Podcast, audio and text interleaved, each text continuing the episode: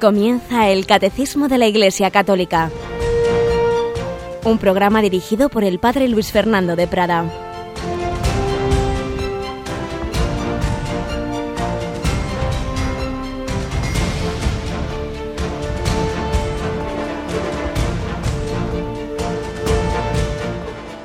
Alabados sean Jesús y María. Muy buenos días, querida familia de Radio María, en este 1 de octubre inicio de este mes del Rosario, mes de las misiones, en el día de Santa Teresa del Niño Jesús y de la Santa Faz Santa Teresita de Lisieux. Muchos motivos de alegría, muchos motivos para reforzar nuestra fe, nuestra oración, nuestra esperanza, ¿verdad que sí, Cristina? Buenos días, Cris. Muy buenos días, Padre. Pues la verdad es que sí. Eres devota de Santa Teresita, que sí. Muy devota. Una santita que a veces se menosprecia porque es verdad que su estilo de escribir, su sensibilidad infantil, pues muchas veces pues puede parecernos, y lo es, no digo que no, un poco así relamida, pero sin embargo cuando uno va más allá de la corteza de esa su forma de escribir, de esa niñita francesa, de de finales del 19 y va al fondo de su alma, realmente se encuentra un alma heroica y por ello la Iglesia la canonizó muy rápidamente y eh, un siglo después de su muerte fue proclamada doctora de la Iglesia. Ahí es nada. ¿Quién iba a decir que esa niña que admiraba a su madre Santa Teresa y que con 15 años entró en el Carmelo no pudo tener estudios superiores de ningún tipo y sin embargo es como Santa Teresa de Jesús, doctora de la Iglesia? Pues bien, bajo su patrocinio comenzamos este mes de octubre muy intenso en Radio María. Por un lado, naturalmente, como en toda la Iglesia, el mes de octubre vamos a invocar muy especialmente a la Virgen con el rosario. En este curso, en Radio María, vamos a tomar como lema María, Reina de la Paz, ruega por nosotros. El Papa nos pide constantemente oraciones por tantas situaciones difíciles, por los cristianos perseguidos, por la paz en el mundo, por el sínodo de la familia, pues que no falte nuestra oración a la Virgen en esa letanía que añadió el Papa Benedicto XV eh, hace un siglo, cuando estaba la Primera Guerra Mundial desangrando Europa y añadió esa letanía Reina de la Paz, ruega por nosotros. Pero además, Cristina, nosotros en este mes de octubre tradicionalmente es cuando comenzamos nuestra nueva programación que vamos a presentar este sábado, ¿verdad?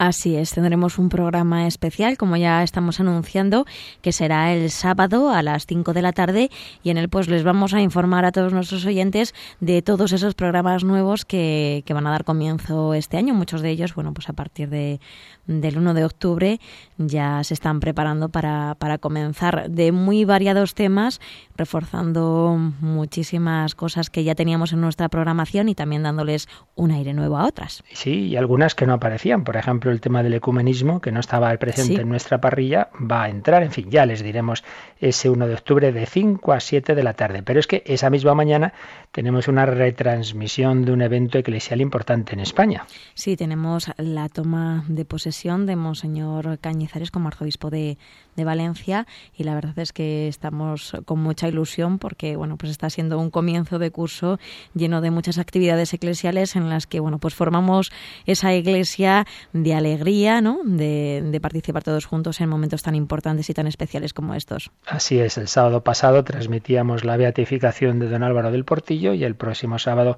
este inicio del ministerio episcopal del cardenal Antonio Cañizares. Pero es que estamos en la semana del primer viernes y primer sábado, porque ese sábado 4 de octubre, además de ser San Francisco de Asís, es primer sábado, el viernes primer viernes, ¿y eso qué significa para mañana?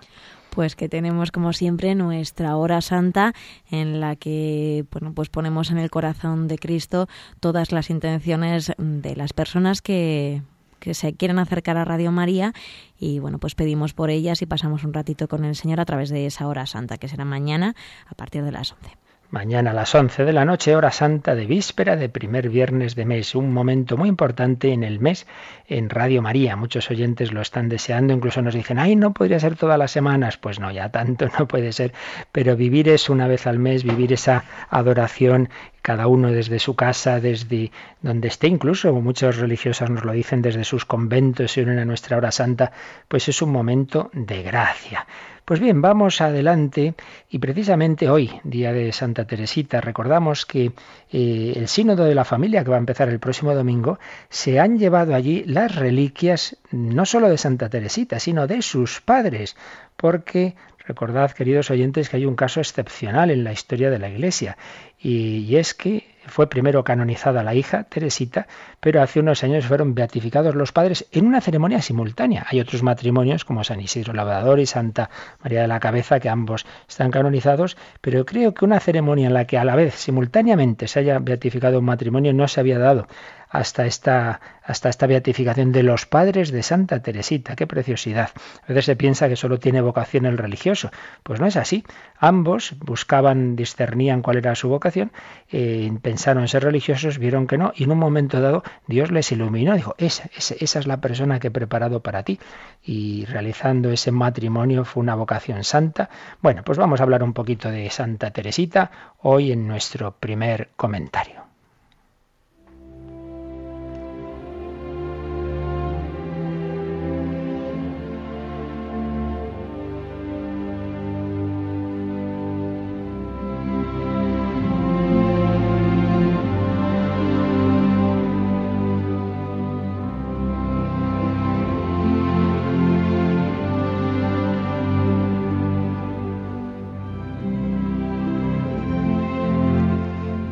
Santa Teresa del Niño Jesús y de la Santa Faz Santa Teresita, la llamamos todos doctora de la Iglesia. Los papas nos han, los papas del siglo XX nos han enseñado y también el Papa Francisco, que es devotísimo de ella, nos han recordado que a través de esta doctora de la Iglesia Dios quiso recordar al mundo algo absolutamente fundamental y es la confianza en Dios nuestro Padre. Como un niño está tranquilo en brazos de sus padres, el cristiano, el hombre, el Hijo de Dios, está llamado a vivir confiado en los brazos de nuestro Padre Celestial, a vivir confiado en esa providencia. Si no os hacéis como niños, no entraréis en el reino de los cielos, el caminito de la infancia espiritual. Si tus padres buscan tu bien ahí, pero si es que estoy sufriendo, me han llevado al hospital, me están haciendo aquí perrerías. Bueno, ya entenderás de mayor que esas perrerías eran necesarias para salvarte la vida. Pues también Dios nuestro Señor permite en nuestra vida muchas circunstancias difíciles, sufrimientos, pero todo ello es para nuestra santificación. Todo ello es para sacar esa santa que sacó de Teresa del Niño Jesús, esos santos que sacó de sus padres, de cada uno de nosotros. El Señor quiere sacar esa imagen, ese plan, ese ideal que Él tiene con cada uno. Eso que nos dice San Pablo, Dios nos ha destinado a ser santos e irreprochables ante Él por el amor. Y con esta niña francesita sensiblera y sin embargo a la que Dios fue purificando y haciendo fuerte, de ella sacó una, lo que diría San Pío X, una maravilla de la naturaleza y de la gracia. Sacó lo que otro papa llamó la santa más grande de los tiempos modernos, sacó la que Juan Pablo II proclamó como doctora de la Iglesia, dejarse hacer por Dios, confiar en el Señor, es el buen camino para todos nosotros.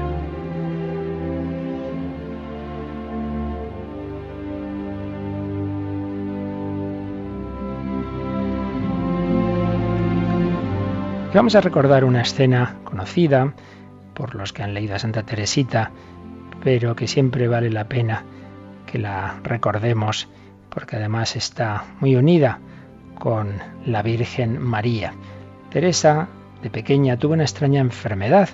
No sabemos de qué punto espiritual, psicológica, física, una mezcla de muchos factores, pero el caso es que estaba hecha una pena y nadie ya no sabían ya qué hacer los médicos, estaban ya pues realmente muy muy muy preocupados eh, porque no, no salía de sus angustias, de sus escrúpulos, de una situación realmente penosa, y diríamos una enfermedad psiquiátrica, al menos aparentemente. Pues bien, en un determinado momento su padre encargó unas misas en la capilla de Nuestra Señora de las Victorias, de mucha devoción en París.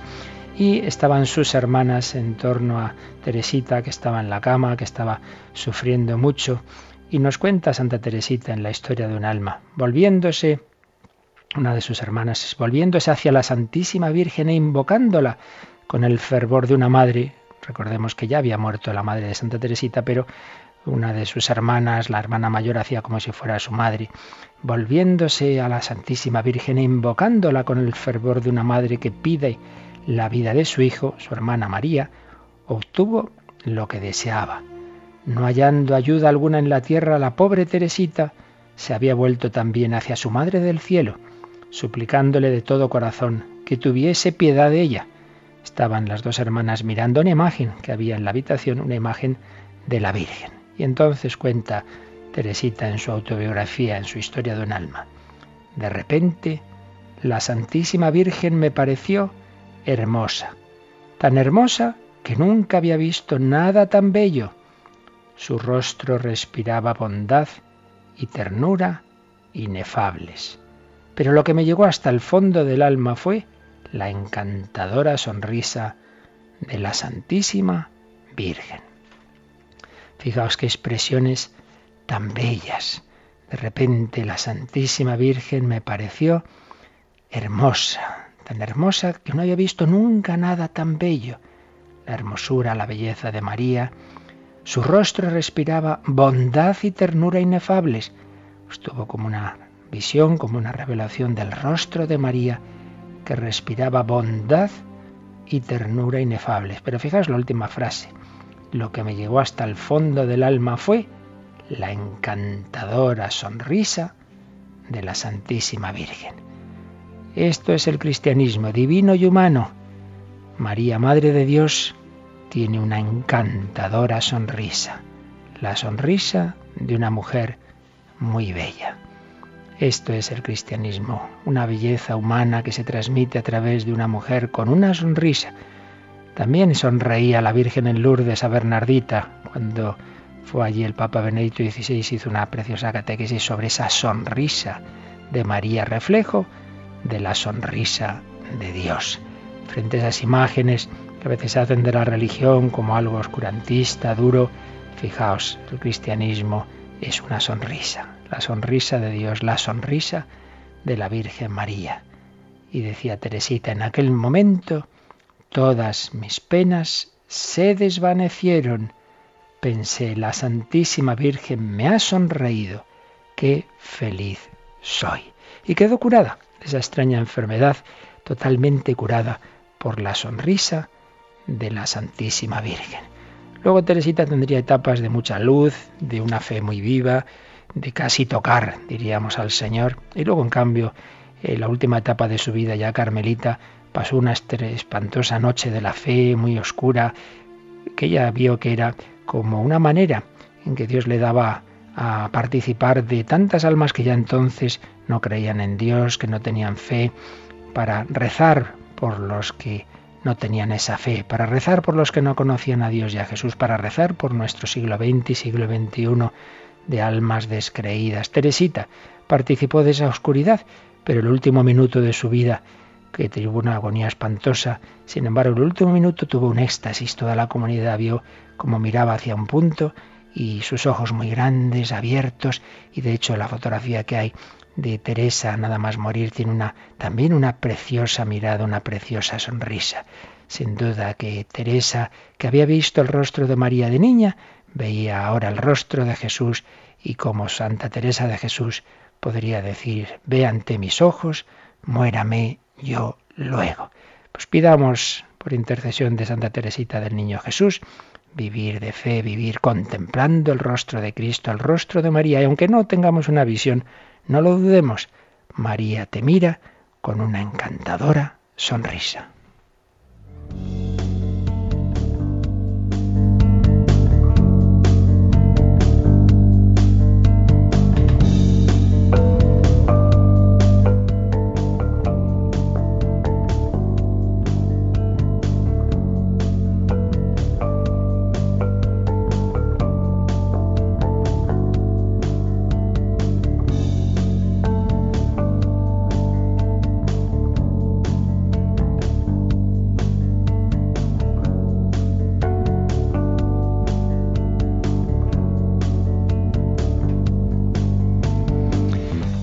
Precisamente Santa Teresita hizo un acto de ofrenda de sí misma a la Santísima Trinidad, al amor misericordioso de Dios, en una inspiración que tuvo precisamente en una fiesta de la Santísima Trinidad.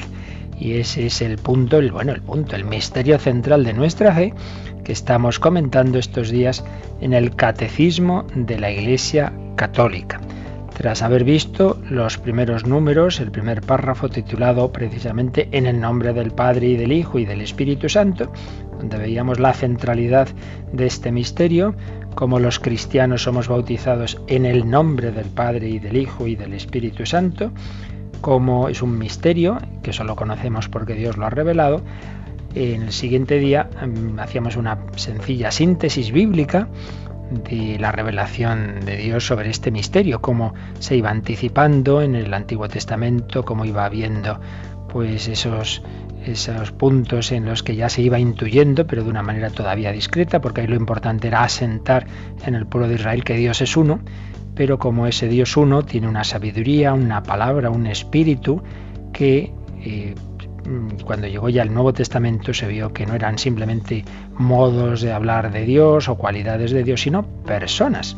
Y esa revelación plena llegaba, como decimos ya, a partir del Nuevo Testamento. Veíamos cómo aparece en los sinópticos, como aparece sobre todo en San Juan, como aparece en las cartas de los apóstoles, y la fórmula más clara y sintética es el final, del primer Evangelio, del Evangelio de San Mateo. Id y bautizad en el nombre del Padre y del Hijo y del Espíritu Santo. En el nombre, no en los nombres, en el nombre, un solo Dios, pero del Padre y del Hijo y del Espíritu Santo. Las tres personas en la misma cualidad, al mismo nivel, en su misma divinidad. Pues bien, tras esa síntesis bíblica, hoy vamos a ver en, en los números del catecismo, pues que también nos sintetiza, también nos resume cómo se ha ido revelando este misterio. Pues, obviamente, eh, el catecismo hace un resumen y nosotros un resumen del resumen, porque todo esto es toda una asignatura, ¿verdad? Cuando se estudia teología, que está uno ahí por lo menos cuatro meses o un año, pues estudiando esto. Pero bueno, aquí vamos a dar lo esencial, Cristina. Así que nos cogemos el catecismo y nos vamos al número 238 y entonces lo primero se nos va a hablar del Padre, el Padre revelado por el Hijo, por tanto el Padre y el Hijo, luego hablaremos del Espíritu Santo.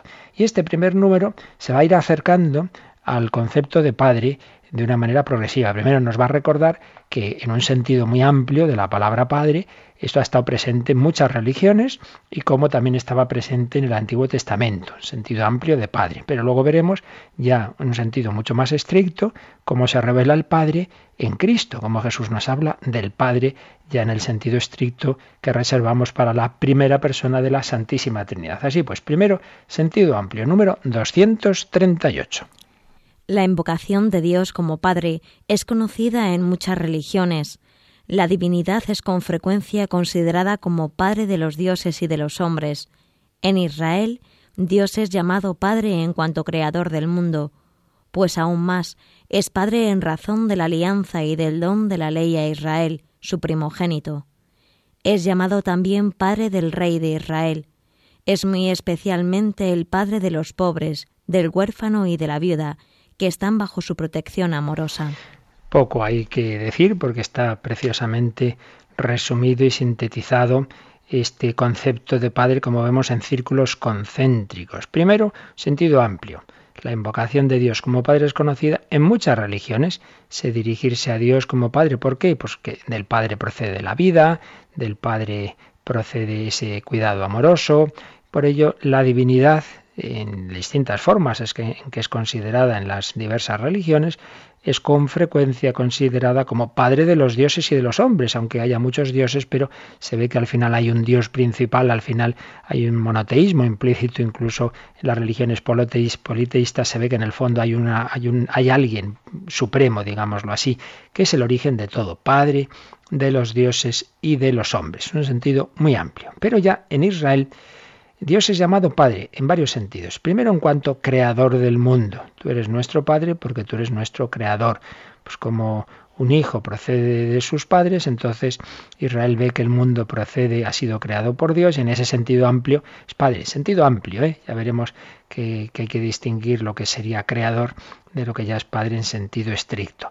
Pero sobre todo, sobre todo, es padre de Israel. ¿Por qué? Porque no simplemente es que ha creado a Israel como ha creado a todo el mundo, sino que tiene un vínculo especial con Israel, ha establecido una alianza la, gran alianza, bueno, hay diversas alianzas en el Antiguo Testamento, pero la gran alianza sobre todo se da en el Sinaí, donde Dios da el don de su ley a Israel, a quien llama su primogénito, su primogénito. El libro del Éxodo, Éxodo 4:22, se nos cita aquí, Israel es su primogénito. Dios establece una especialísima relación con él. Yo seré vuestro Dios, vosotros seréis mi pueblo.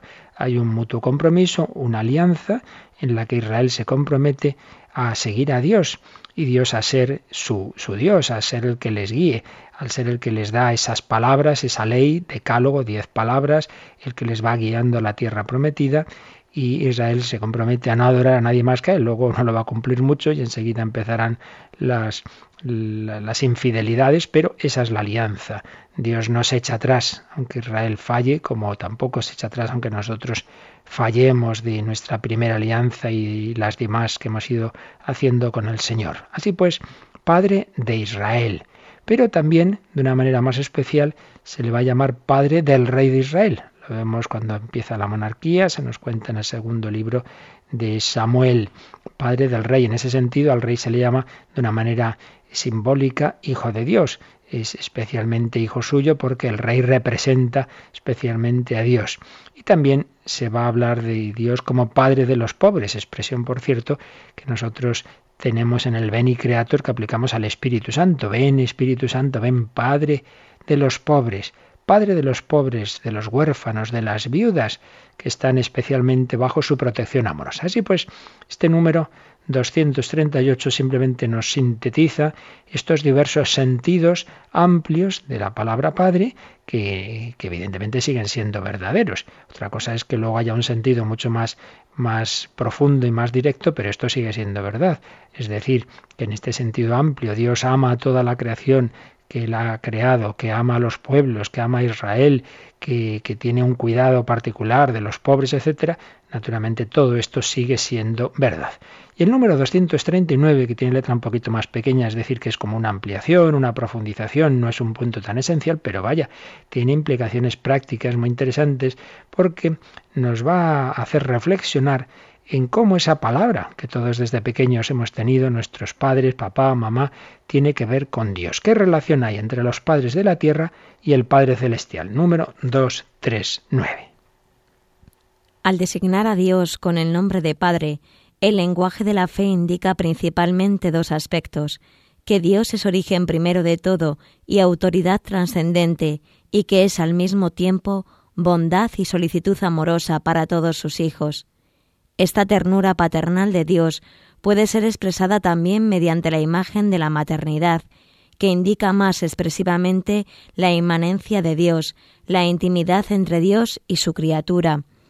El lenguaje de la fe se sirve así de la experiencia humana de los padres, que son en cierta manera los primeros representantes de Dios para el hombre. Pero esta experiencia dice también que los padres humanos son falibles y que pueden desfigurar la imagen de la paternidad y de la maternidad. Conviene recordar entonces que Dios transciende la distinción humana de los sexos. No es hombre ni mujer, es Dios. Trasciende también la paternidad y la maternidad humanas, aunque sea su origen y medida. Nadie es padre como lo es Dios. Un número un poquito largo, pero que no tiene desperdicio. Eh, como decíamos, nos va aquí a reflexionar el catecismo sobre la relación entre nuestros padres humanos y el Padre celestial. Claro, si, si Dios dice que le llamemos Padre, pues obviamente es que nos está poniendo un punto de referencia. ¿Y qué implica cuando llamamos Padre a nuestro Padre? Pues aquí el catecismo ve mm, dos aspectos. Por un lado, origen primero de todo y autoridad trascendente. Y por otro lado, bondad y solicitud amorosa para todos sus hijos. ¿Qué ve el niño en su padre? Pues la autoridad es el que dice lo que hay que hacer, el que le cuida, el que le da todo, el origen de, todo y esa referencia de qué hay que hacer. Pero a la vez, a la vez, ve también ese cuidado, esa bondad, esa solicitud amorosa. Lo que pasa es que normalmente eh, los padres pues mm, fácilmente el niño distingue el aspecto de autoridad más lo pone en el padre y el aspecto de cercanía, de bondad, de cariño en la madre. Sabemos que hoy día con la ideología de género algunos se ponen muy nerviosos con estas distinciones y por supuesto no vamos a extremarlas. En el varón están los dos aspectos, autoridad y cariño, y en la mujer también. Eso nadie lo niega. Pero creo que con sentido común tampoco negamos que en un aspecto se acentúa, en, un, en, el hombre se acentúa más un aspecto y en la mujer más otro. Y de hecho es la experiencia universal que todos tenemos. Y normalmente pues íbamos a la madre para conseguir más fácilmente ese apoyo, ese cariño y, y al padre pues teníamos más clara su autoridad. Pero en fin, más allá de cómo lo hayamos vivido cada uno, lo que está claro es que en Dios nuestro Señor están unidos esos dos aspectos. Dios es origen primero de todo, es el creador y es autoridad trascendente. Si es Padre, es el que me dice lo que es bueno, lo que es malo. Es la fuente del ser, es la fuente de la verdad, es la fuente de la, de la bondad, porque al mismo tiempo es solicitud amorosa para todos sus hijos. Tú eres mi Padre, yo confío en ti. Y como en Dios, en Dios están unidos esos aspectos, sigue diciendo el catecismo, que esa ternura paternal puede ser expresada también mediante la imagen de la maternidad, claro. Lo que en, en, el matrimonio, las funciones que se reparten entre varón y mujer, en Dios están solo en el Padre Celestial. ¿Qué quiere esto decir? Que Dios a la vez tiene esa dimensión de autoridad, de origen de todo y de cariño, de cercanía, de bondad. Por eso, por eso, aparecen expresiones en la Biblia en que Dios asume rasgos, diríamos, maternos y femeninos. Eso hay quien dice, ah, pues también podíamos llamar a Dios madre. Bueno, mejor es que digamos que tiene esos rasgos maternos. Por ejemplo, ese preciosísimo texto de Isaías 49. ¿Acaso puede una mujer olvidarse del niño de sus entrañas? pues aunque ella se olvide, yo no te olvidaré. En las palmas de mis manos te llevo tatuado. Dios es Padre, pero Dios también nos cuida y nos mira como madre, claro, si es que de dónde viene el corazón materno de Dios. Eh, Dios es el que ha hecho tanto al Padre como a la Madre humana. Por tanto, la paternidad y la maternidad reflejan a Dios y particularmente esa imagen de la maternidad, nos dice el catecismo, indica más expresivamente la inmanencia de Dios, es decir, su cercanía, la intimidad entre Dios y la criatura. No olvidemos que en el seno de la madre hemos estado nueve meses, pues aquí también se acentúa, digamos, esa intimidad con Dios. De hecho, las religiones eh, primitivas, hay como dos, se suele hacer una clasificación de dos tipos, de dos grandes tipos en muchas religiones, las religiones celestes y las religiones más terrestres. Celestes, es decir, que miran más al cielo. Dios es el que guía las estrellas, los astros, y ahí como que está más esa dimensión masculina. En cambio, las otras, las telúricas, también se dice, que miran más a la tierra, aparece la madre tierra, la madre diosa tierra, que hoy día en la nueva era muchas veces esto se acentúa. Y una cosa es, claro, ya ese paganismo, pero otra cosa es que ciertamente hay reflejos en todo esto de la realidad, de esa cercanía de un Dios que por un lado nos guía, digámoslo así, desde arriba, y por otro lado nos cuida desde abajo, está cercano, es inmanente. Dios es trascendente, mirar al cielo, y a la vez inmanente. Está en nuestra alma, diría San Agustín, más íntimo que, que tu propia intimidad. Dios está en el fondo de nuestro ser, de nuestra alma, y a la vez es el que ha creado ese universo y el que rige eh, las estrellas. Por tanto, paternidad y maternidad, autoridad y cariño, cercanía, intimidad, todo ello son reflejos de lo que aparece en la paternidad divina.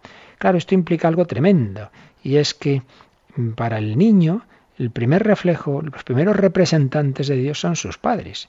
Esto implica una responsabilidad inmensa, porque si el niño ha tenido una buena experiencia, como tuvo Santa Teresita del Niño Jesús, de sus padres, ella sobre todo de su padre porque perdió a su madre muy pequeñita, pero en su padre precisamente veía muy unidos, eh, ya no estaba la madre, y en su padre Teresita había muy unidos estas dos, estas dos dimensiones. El padre estaba muy claro la autoridad, cómo no les pasaba una a sus hijas, cómo las educaba muy seriamente y las llevaba a la virtud y las corregía los, de los pecadillos o los defectos que pudieran tener, pero a la vez era tremendamente cariñoso.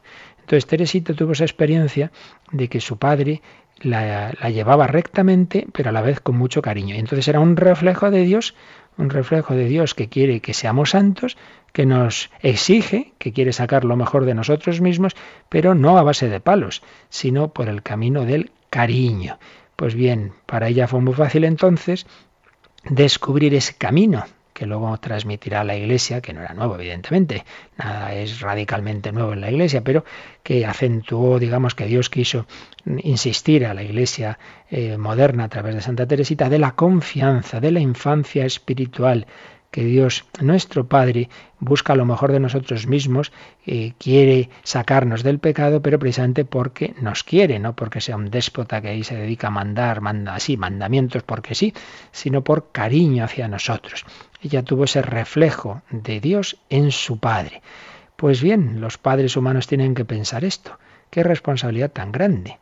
Si luego un, un padre, una madre lo hace muy mal y luego llega el niño a la catequesis y dice, Dios es tu padre, de madre mía, pues estoy, estoy listo con lo malo que ha sido mi padre conmigo. El reflejo de Dios en el hombre. Vamos a pensarlo un poquito, vamos a alabar al Señor que con todo amor, con todo cariño se nos ha revelado y, con ese espíritu de, de, agradecimiento, de, de alabanza al Señor que se nos ha manifestado como Padre, que nos introduce en la familia de la Trinidad, pues tenemos este momento ahora de, oración, de, de alabanza.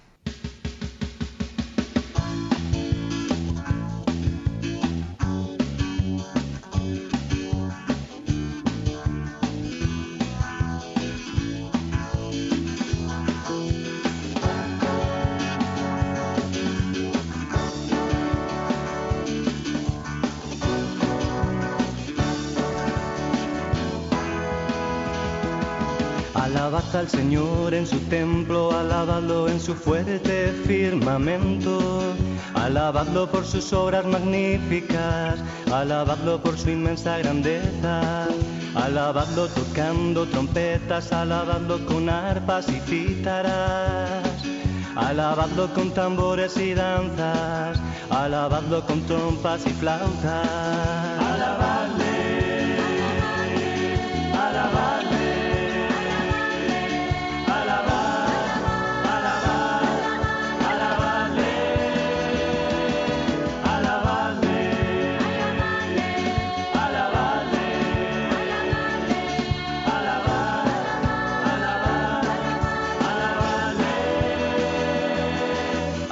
Con platillos sonoros, alabadlo con platillos vibrantes. Todo ser que alienta, alabe al Señor.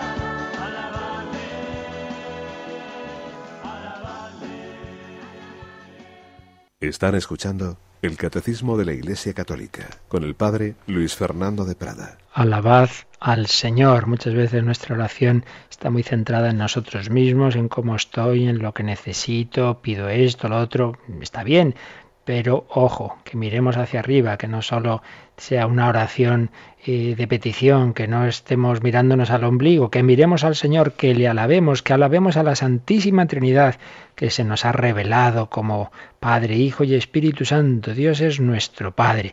Estábamos comentando este número 239, la relación entre el Padre Celestial y los padres humanos, la experiencia humana de los padres que son los primeros representantes de Dios para el hombre. Que los padres se den cuenta de esa importantísima misión de reflejar a Dios, de reflejar, por un lado, su autoridad, eso de que unos niños o unos adolescentes no se les diga lo que está bien y lo que está mal, claro, ellos encantados, encantados de primeras. Yo recuerdo una vez una reunión de, con adolescentes que en un momento dado una chica decía eh, a otra, sí, sí, tú te quejas de que tus padres te mandan, pero yo que hago lo que me da la gana, en el fondo lo he hecho en falta, que me digan lo que está bien, lo que está mal, porque lo que pasa es que les, no les importó nada. Esa chica en el fondo le dolía que no la educaran, que no se preocuparan de ella. Por un lado, reflejar la autoridad de Dios, pero por otro lado, no de una manera despótica, no por desahogar mi ira, sino como una manifestación de cariño, con todo cariño corregir, con todo cariño mostrar lo que es bueno y lo que es malo. Así lo hace el Señor con nosotros, así lo hacía con Israel, así lo hacía Jesús con los apóstoles, una y otra vez tenía que corregirles que no, que no, que os deis cuenta de que yo no he venido a ser servido sino a servir, pues también vosotros, serviros unos a otros con paciencia, sus constantes meteduras de pata, el Señor les iba educando. Pero, claro, asumiendo nuestra, nuestra limitación, dice el catecismo, claro, los padres humanos son falibles, son falibles, claro que sí, se pueden equivocar y se equivocan y pueden desfigurar la imagen de la paternidad y la maternidad.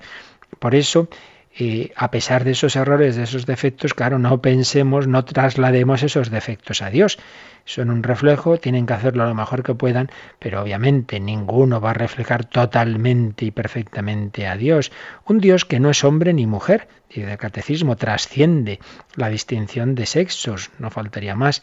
Le llamamos el Padre, pero en Dios no hay hombre y mujer. No es como en esas religiones en que hay dioses, diosas, no, no, no tiene nada que ver no es hombre ni mujer, trasciende esa distinción de sexos y va más allá también de la paternidad y maternidad humanas, que son un reflejo, pero siempre un reflejo imperfecto. Dice San Pablo que toda paternidad humana toma su origen y su medida de la paternidad divina, pero realmente, como dice la última frase de este número, nadie es padre como lo es Dios.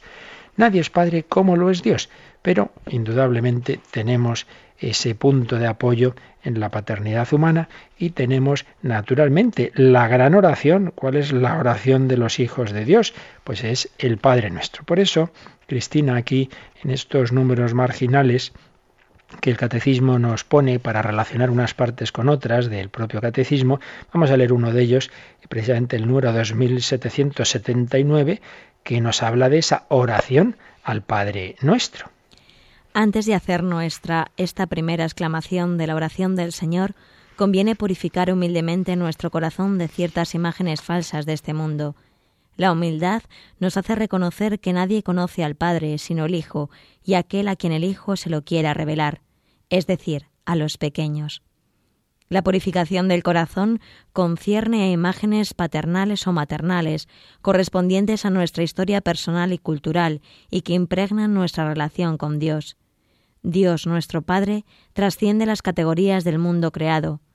Transferir a Él o contra Él nuestras ideas en este campo sería fabricar ídolos para adorar o demoler. Orar al Padre es entrar en su misterio, tal como Él es y tal como el Hijo nos lo ha revelado. Como veis aquí, pues está insistiendo en este, esta idea que antes os decía, que hay que tener cuidado de no transferir así tal cual a Dios, pues las imágenes limitadas siempre de la paternidad y la maternidad en nuestro mundo. Y termina este, este número de catecismo con una cita de uno de los famosos autores cristianos de los primeros siglos, Tertuliano, que decía lo siguiente. La expresión Dios Padre no había sido revelada jamás a nadie. Cuando Moisés preguntó a Dios quién era él, oyó otro nombre, a nosotros este nombre nos ha sido revelado en el Hijo, porque este nombre implica el nuevo nombre del Padre. Aquí ya Tertuliano eh, prepara lo que ahora vamos a ver enseguida. ya no el sentido de padre en sentido amplio que hemos estado viendo, que aparece también en, en diversas religiones, sino ya el Padre de nuestro Señor Jesucristo, que nos va a revelar el propio Jesucristo. Pasamos por ello ya al sentido estricto de la palabra Padre, de que nos habla el número 240 del Catecismo. Jesús ha revelado que Dios es Padre en un sentido nuevo. No lo es solo en cuanto creador, es eternamente Padre en relación a su Hijo único, que recíprocamente solo es Hijo en relación a su Padre. Nadie conoce al Hijo sino el Padre, ni al Padre le conoce nadie sino el Hijo, y aquel a quien el Hijo se lo quiera revelar. Así pues, damos ya un paso más. Ya no simplemente hablamos de que ese Dios creador es el Padre en cuanto origen de todo, en cuanto también nos cuida. No, no, ya damos ese paso que solo podemos darlo porque Dios mismo nos ha revelado cómo es Él por dentro, porque Jesús empieza a hablar de su Padre, mi Padre y yo somos uno, se pone al mismo nivel de su Padre, pero distingue mi Padre y yo. Por lo menos ya hay dos yo, dos personas en Dios. Jesús ha revelado que Dios es Padre en un sentido nuevo, ya no sólo en cuanto creador, ese sentido amplio que veíamos antes, no, no, no, no, no, sino en relación a su Hijo único. Entonces aquí hay que distinguir, y esto es muy importante, el, creador del Padre. Yo siempre suelo poner este sencillo ejemplo. Un, carpintero no se dice que sea padre de la mesa, es el que ha eh, hecho la mesa. La ha creado, si usamos la palabra crear en un sentido amplio también, la, la ha fabricado, como queráis decirlo, pero no es padre de la mesa. La mesa no procede de su naturaleza humana. Y en cambio es padre de sus hijos. ¿Cuál es la diferencia? Bueno, pues el, trabajo, la creación, es algo externo al propio ser, mientras que el Hijo procede de las entrañas de los padres, procede de su mismo ser, es una comunicación de la misma naturaleza. El Hijo tiene la naturaleza humana de sus padres como la ovejita tiene la naturaleza de, su, de, la, de, la, oveja de la que procede, y como el elefante, pues tiene la, naturaleza del elefante también, que procede de sus padres. Bien, pues el, el, carpintero no es padre de la mesa, porque la mesa no tiene la naturaleza eh, del hombre, simplemente ha sido hecha por él. Por tanto, hay que distinguir. Cuando decimos Dios es Padre de todos los hombres porque ha creado a todos los hombres, es ese sentido amplio. Nos ha creado, nos quiere, nos cuida, pero no es el sentido estricto. El sentido estricto es cuando Dios transmite su misma naturaleza. Pues bien, el sentido estrictísimo de esta palabra Padre es la que se da eh, al engendrar a su Hijo eterno. Dios eternamente está engendrando, está transmitiendo su misma naturaleza, obviamente su naturaleza divina, a su Hijo, a su Hijo eterno. Hay un aspecto que ya hemos recordado varias veces, pero hay que insistir una y otra vez, y es que nosotros, en el mundo creado, en nuestra limitación, un Señor es Padre a partir de un determinado momento de su vida. Alguien pues vive hasta los 25, 28, 30 años, se casa y entonces a partir de esa edad tiene un hijo. Desde ese momento es padre y antes no. Entonces a veces pensamos que eso es así en Dios. Ah, entonces si Jesús es hijo de Dios, entonces hubo un tiempo en que solo estaba el padre y luego ya después tiene al hijo. No, hombre, no. En Dios no es así, eso es en nosotros. En Dios todo es simultáneo, en Dios todo es eterno. Es decir, el Padre desde toda la eternidad simultáneamente siempre son Padre, Hijo y Espíritu Santo. No es que haya un tiempo en que está el Padre y luego a partir de un momento tiene el Hijo. No, no, no, no. Desde siempre, eternamente es Padre precisamente porque tiene un Hijo y es Hijo porque tiene un Padre. Se da todo a la vez. Por eso, sentido estricto de la palabra Padre solo lo es respecto a su Hijo eterno, al Logos, a la palabra, al Verbo, a quien luego, una vez hecho hombre, se va a llamar Jesús. Y esto aparece muy claro en esta cita que aquí nos pone el catecismo de Mateo 11:27, cuando Jesús dirá, nadie conoce al Hijo sino el Padre, ni nadie conoce al Padre sino el Hijo, y aquel a quien el Hijo se lo quiera revelar. Nadie conoce al Hijo sino el Padre, porque conocer, conocer implica tener, conocer a fondo, implica tener esa capacidad de, de, de abarcar al otro, y solo Dios puede abarcar a Dios. Por eso, ¿quién conoce realmente a Jesucristo? Su Padre eterno. que le conoce muy bien porque tiene su misma naturaleza. Nadie conoce al Hijo sino al Padre. Y nadie conoce al Padre sino al Hijo, sino el Hijo. Solo Jesús realmente conoce a Dios. Todo lo demás son aproximaciones, bueno, que hacemos lo que podemos desde nuestra reflexión, desde nuestras religiones naturales, pero nadie conoce al Padre realmente, internamente, profundamente, sino el Hijo. Y aquel a quien el Hijo se lo quiera revelar, es decir, Dios da esa participación, de, Jesús nos da esa participación de su conocimiento que llamamos la fe, que es un don, que es conocer, como dice la encíclica Lumen Fide, con los ojos de Jesús. Nadie conoce al Padre sino el Hijo mm, y aquel a quien el Hijo se lo quiera revelar. Y entonces eh, nos lo revela por el don de la fe, la comunicación del Espíritu Santo. Solo por nuestras fuerzas, decíamos, pues podemos solo un conocimiento más o menos, más o menos, pero mm, conocer eh, de una manera eh, mucho más cercana solo es posible por ese don de la fe. Así pues, misterio íntimo de Dios, Dios Padre, Dios Hijo se nos revela en Jesucristo. Y, este, y esta revelación, claro, Jesús la fue haciendo progresivamente y luego ya los apóstoles, pues cuando ya escriben, sea el Evangelio, sea sus cartas, pues ya la tienen en el fondo de su alma muy clara y por eso nos dice el número 241, nos va a recordar entre tantas y tantas otras citas, nos va a recordar tres expresiones con las que se expresa eh, cómo eh, Jesús como el Hijo eh, ha recibido esa naturaleza divina del Padre. Número 241. Por eso los apóstoles confiesan a Jesús como el Verbo que en el principio estaba junto a Dios y que era Dios, como la imagen de Dios invisible, como el resplandor de su gloria y la impronta de su esencia. Son tres citas. La primera muy conocida, de, bueno, es el primer versículo de San Juan, ni más ni menos, cuando se nos habla del logos, de la palabra, del verbo, diversas traducciones de esa palabra griega, el verbo que en el principio estaba junto a Dios era Dios, era Dios. Ese Jesús con el que había convivido San Juan era Dios, pero es distinto, eh, hay distinta persona, por eso dice que estaba junto, pero a la vez era Dios. Estaba junto a Dios en el sentido de Dios Padre y era Dios, Dios Hijo. Luego San Pablo va a llamar a Jesús en Colosenses 1.15 la imagen del Dios invisible, la imagen visible del Dios invisible. El Dios invisible se ha hecho visible en Cristo. Y luego la carta a los Hebreos, con una expresión que viene a decir lo mismo que la anterior, nos habla de Cristo como el resplandor de su gloria, de la gloria del Padre y la impronta de su esencia. Tenemos el reflejo en nuestro mundo de cómo es Dios, el reflejo de su gloria, lo que en el credo diremos luz de Dios de Dios, luz de luz.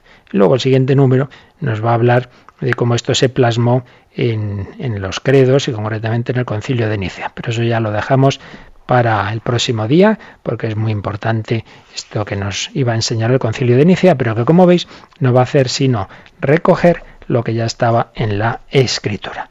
Pues damos gracias a Dios que se nos ha manifestado, que nos ha revelado eh, su misterio, que nos ha hecho entender, siempre desde nuestra limitación, pero por el don del Espíritu Santo, que es Padre no solo en ese sentido amplio de Creador, sino que es Padre porque engendra a su hijo y como luego veremos, nos va a meter en la familia, nos va a hacer hijos adoptivos, obviamente, en un sentido muy distinto al de Cristo, pero real, de que recibimos la vida divina. No simplemente nos ha creado, sino que nos ha dado una participación en su vida divina. Todo ello es don y obra del Espíritu Santo, al que vamos a invocar con aquel himno tan bello como en la JMJ de Sydney, eh, dedicada al Espíritu Santo, pero antes recordamos cómo pueden nuestros oyentes, si lo desean, hacer consultas, preguntas, testimonios. Participa en el programa con tus preguntas y dudas. Llama al 91 153 8550. También puedes hacerlo escribiendo al mail catecismo radiomaria.es. Catecismo arroba radiomaria.es.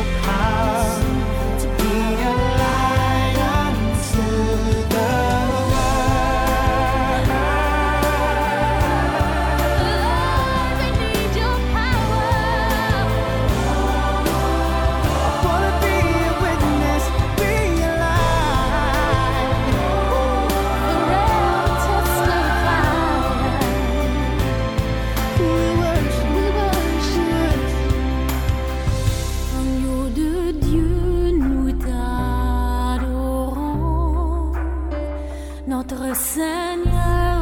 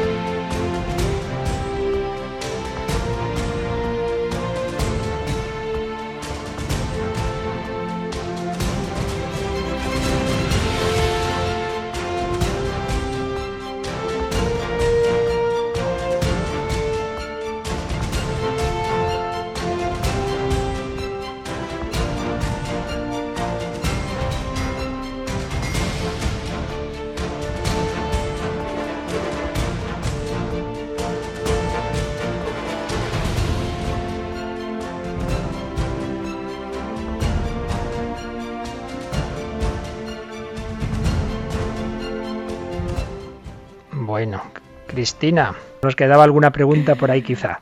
Sí, eh, nos han llamado para hacernos eh, hacerle una pregunta sobre eh, la figura mm, de Juan. la señora pregunta que ella mm, entiende que en el Evangelio aparecen dos Juanes, uno el primo de Juan y otro el apóstol, y quiere saber eh, en la última cena cuál de los dos es el que se recuesta en el pecho del Señor. Uno, el primo de Jesús, querrás decir, ¿no? Sí, perdón, el primo de Jesús. Sí, sí, bueno, está claro que es el Juan Evangelista. Hay que tener en cuenta que el primo del Señor, Juan Bautista, muere durante la vida pública de Jesús. Se nos cuenta en el Evangelio, ¿no? Como, como Herodes le manda a cortar la cabeza, ¿no? Por tanto, es, es ese, ese hombre que da la vida por, por Jesús eh, cuando todavía Jesús está predicando. Y es posteriormente, cuando ya es la última cena, y donde está Jesús con sus apóstoles, y uno de ellos, que todo indica que es Juan Evangelista, pues es el que reclina su cabeza en el corazón de Cristo. No está mal. Pues eso es lo que le pedimos al Señor, y particularmente para mañana por la noche, eh, hora santa de víspera de primer viernes de mes, precisamente esa fiesta mensual, digamos, del corazón de Jesús, pues es lo que intentaremos hacer mañana en la hora santa, reclinar nuestra cabeza en el corazón de Cristo que nos ha revelado a la Santísima Trinidad el Padre, el Hijo y el Espíritu Santo, para que vivamos con confianza de niños, como nos enseñó Teresita del Niño Jesús, confianza en un, decía ella, nunca se tiene suficiente confianza en un Dios tan bueno. Aunque tengamos problemas y aunque se nos estropeen los cables, que es lo de menos, pues tengamos siempre confianza en nuestro Señor. Pues pedimos su bendición. La bendición de Dios Todopoderoso, Padre, Hijo y Espíritu Santo, descienda sobre vosotros. Que paséis un feliz día en el Señor.